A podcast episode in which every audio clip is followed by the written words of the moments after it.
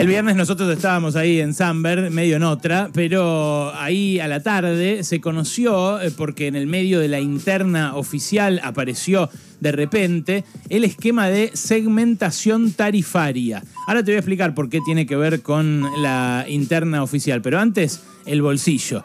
Eh, claro, eh, la semana pasada ya subieron las naftas, ¿no? La nafta, el gasoil, el combustible premium, que subió dos puntos más, o sea, entre 9 y 11% los eh, mm, combustibles.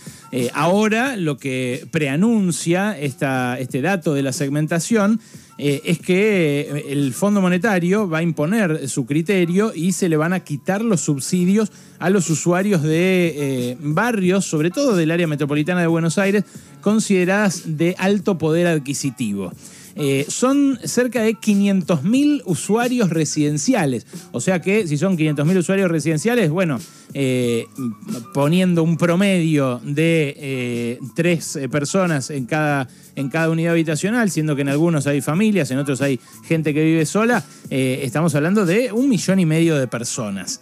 esto se refiere específicamente a la energía eléctrica.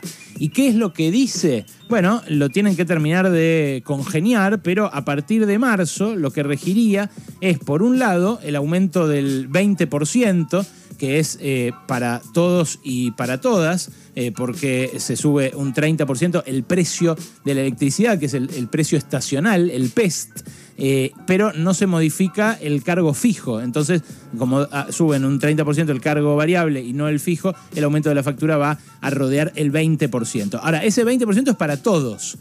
A eso lo que se agrega, digo para que lo entiendas bien si sos alguien que vive en esos lugares, el 20 va a subir para todo el mundo la factura de luz a partir de marzo en el área metropolitana. Ahora, a eso se agrega que a los, al medio millón de usuarios eh, residenciales que están en estos barrios considerados acomodados, se les va a quitar el 100% del subsidio.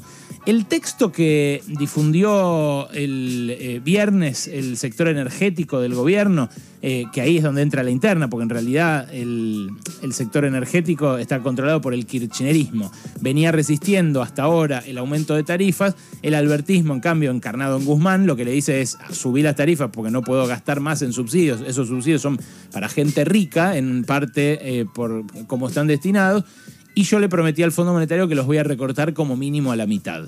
Entonces, eh, los que estén dentro de estos 500.000 usuarios, un poquito menos, 487.000, eh, van a tener, además del 20%, un aumento al triple de su factura. Eh, y claro, ahí empiezan las preguntas, porque ¿cuáles son esos barrios? Bueno, Puerto Madero, donde prácticamente todo el que vive tiene alto poder adquisitivo, Recoleta, donde también, Palermo, donde ya quizás aparece una discusión, porque hay algunos lugares de Palermo que eh, quizás no sean de altísimo poder adquisitivo. Eh, después Belgrano y Núñez, que por lo general también lo son, al menos el precio de la tierra así lo indica. Una parte de colegiales, algunas manzanas de Villa Urquiza, Retiro, Saavedra, Villa Devoto, Caballito. El resto de los que van a dessubsidiar están en el Gran Buenos Aires. Son unos 70.000 eh, usuarios entre Vicente López y San Isidro que van a entrar completos en la dessubsidiación, digamos, eh, y otros 48.000 eh, que están en 466 countries y barrios cerrados. Claro, el texto que difundió el área energética no especifica eh, qué va a pasar con ellos. Sí dice que se los individualiza como usuarios de alto poder adquisitivo porque viven en barrios donde la tierra vale caro y donde el consumo de energía es eh, más alto que el promedio. Ahora, la pregunta que surge inmediatamente es, ¿esa desubsidialización va a ser de un día para el otro? o va a ser gradual? Eh, ¿Va a haber escalas dentro de ese universo o va a impactar a todos por igual?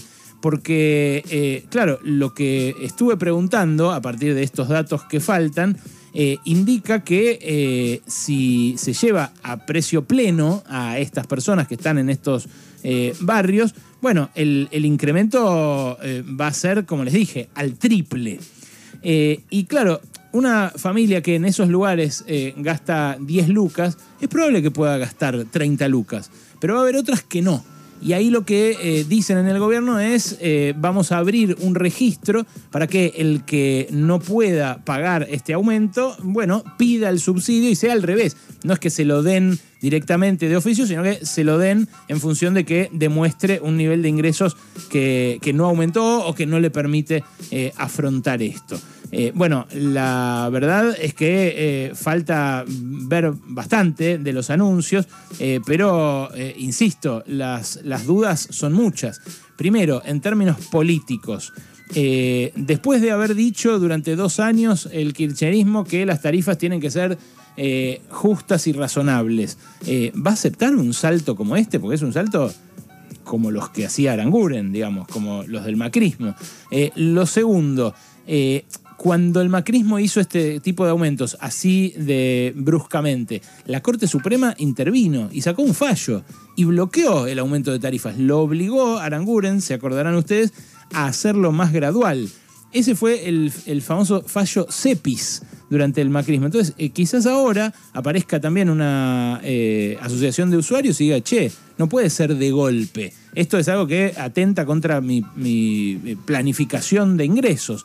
Claro, el Estado le puede decir, pero vos eh, tenés altísimo poder adquisitivo y tu sueldo y el colegio al que mandás a tus hijos eh, y la plata que gastás en tarjeta de crédito y tal otro consumo me permite inferir que vos no lo necesitas y que esa plata se la puedo dar a un pobre. Bueno, eh, ahí es donde empieza la pelea, porque los albertistas dicen estos pibes no fueron capaces de hacerlo hasta ahora, son unos inútiles.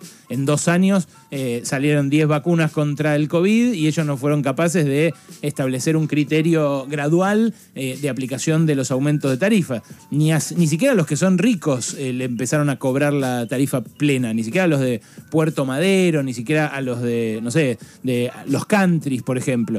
Y eso, la verdad que es razonable, ese reproche, ¿no? Sin la parte del insulto, porque el insulto eh, a nadie, pero es razonable que exista ese reproche. Del otro lado, lo que dicen es, tampoco ellos eh, decidieron, porque esto lo tienen desde diciembre, por ejemplo, y ni siquiera lo comunicaron. Claro, pasa esto cuando están todos peleados decidiendo algo importante, ¿no? Cuando hay, eh, no sé, dos tipos que laburan en una oficina que se odian entre sí, que no se pasan información. Eso es lo que terminó pasando a fuerza de eh, tantas internas. Pero la, conclusión eh, para mí es otra. La semana pasada subió la nafta. Ahora eh, está anunciándose este aumento de la luz. El aumento del gas ya va a venir, por supuesto, porque el fondo pide que se reduzca la cuenta de subsidios. Bueno, nafta, luz y gas ya empiezan a mostrar que el acuerdo con el FMI va por este lado. Si el acuerdo con el fondo sirve para que los ricos dejen de estar subsidiados, para que eh, haya, eh, por ejemplo, una evaluación eh, de los inmuebles acorde a lo que valen realmente y que se paguen los impuestos en función de eso, bienvenido sea. Ahora, si es para tarifazos y ajustes como siempre fue, bueno, cuidado porque eso también puede percibirse así.